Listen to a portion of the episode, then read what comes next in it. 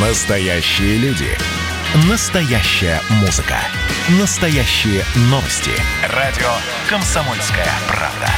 Радио про настоящее. 97,2 FM. эм. Был бы повод. Здравствуйте, я Михаил Антонов, и эта программа «Был бы повод». 27 сентября на календаре и рассказ о событиях, которые происходили в этот день, но в разные годы, вы услышите в сегодняшней передаче. 1938 год. 31-летний сотрудник реактивного научно-исследовательского института Сергей Королев приговорен к 10 годам заключения за участие в антисоветской террористической и диверсионно-вредительской троцкистской организации, а также за срыв сдачи новых образцов вооружения. Работая в институте, Королев уже в 1937 году видел, что вокруг него сгущаются тучи. Были арестованы лучшие научные руководители, и в рядах НИИ среди обычных сотрудников начинаются чистки. Королева понижают в должности. Из руководителя группы он переведен в старшие инженеры. Его обвиняют в политических грехах, не ходит на собрания и демонстрации, сторонится общественных дел. В конце 1937 года Сергей хотел вступить в партию, партию, однако в приеме даже в ряды сочувствующих отказали. В июле 1938 года его арестуют. Судебное разбирательство займет 15 минут. Подсудимого по существу его работы в реактивном научно-исследовательском институте никто не спрашивает. В заключении, сначала на пересылке, а после в различных шарашках, конструктор проведет 6 лет. Королев будет освобожден в 1944 году и реабилитирован в апреле 1957 Кто из наших ученых способен возглавить эту важнейшую работу? Почему молчите, товарищ Глушко? Есть такой специалист. Вас это удивит. Он был приговорен к сроку и сидит как враг народа. Сергей Королев. Говорят, что до самых последних дней любимой поговоркой Сергея Королева была фраза «шлепнут без некролога».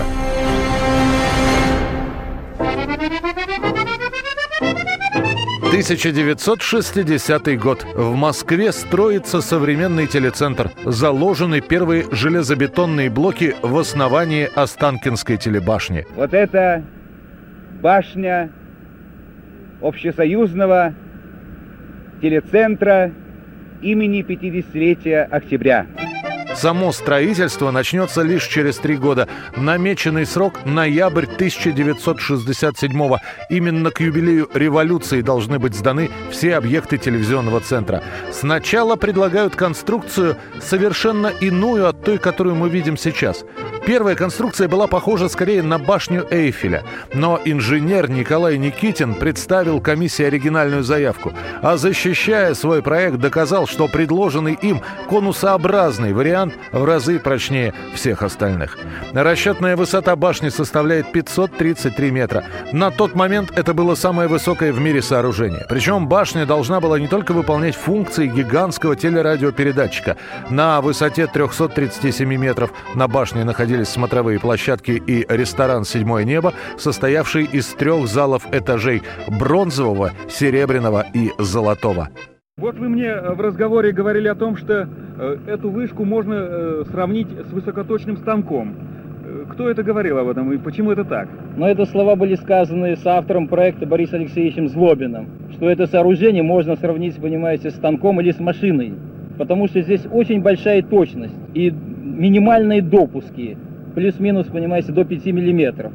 В ноябре 1967 года на момент торжественного открытия телебашни работы не были завершены, и было принято компромиссное решение. 4 ноября с башни впервые ушел телевизионный сигнал, 5 был торжественно подписан акт Государственной комиссии о сдаче в эксплуатацию первой очереди аппаратно-студийного комплекса, в состав которого входила телебашня, а вторую очередь сдадут через полтора года, 26 декабря 1968 Только на поворот всех городских антенн в сторону новой телебашни потребуется около двух месяцев.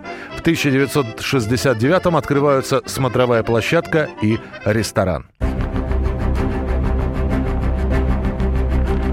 Год 1991, 27 сентября. Прекращает свое существование комсомол. Его судьба решается на 22-м чрезвычайном съезде ВЛКСМ. Перед его началом, началом съезда, у здания, где проходит собрание, собираются активисты. У них в руках флаги. Некоторые держат плакаты «Комсомол не убьешь». Вы не хотите дать комсомолу умереть. А вот э, как вы видите сами будущее комсомола? Кто за вами пойдет? Или, вернее, кто останется с вами? Но с нами останутся, я думаю, рядовые комсомольцы, которым нужна эта организация. Рядовые комсомольцы, которые на заводах, на фабриках, интересы которых необходимо защитить. Очевидцы рассказывали, что еще перед началом заседания все было понятно. Настроение подавленное. Многие, кто раньше выступал как яркие комсомольские агитаторы, теперь сидят молча. Перед съездом была попытка поговорить с Горбачевым. Ведь именно он еще год назад на 21-м съезде комсомола высказывался за сохранение организации. Комсомольские организации рассматривались как придаток партии. Были во многом лишены реальной самостоятельности. Все это должно уйти в прошлое – и уже в значительной мере преодолено.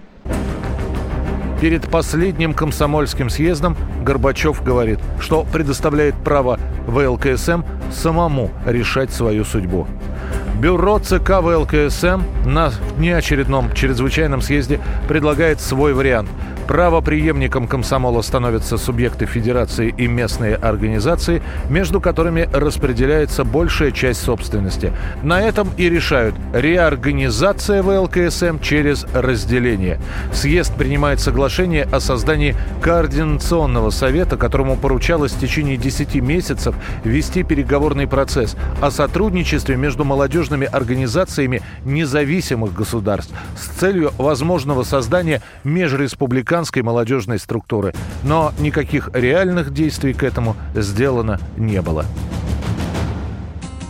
2001 год. В пику уже существующим женским коллективом группе «Блестящие и стрелки» украинский продюсер Дмитрий Костюк собирает группу «Виа Гра», Спустя год, 27 сентября 2001 выходит их первый альбом «Попытка номер пять». Все 11 песен для «Виагра» записал Константин Меладзе. Я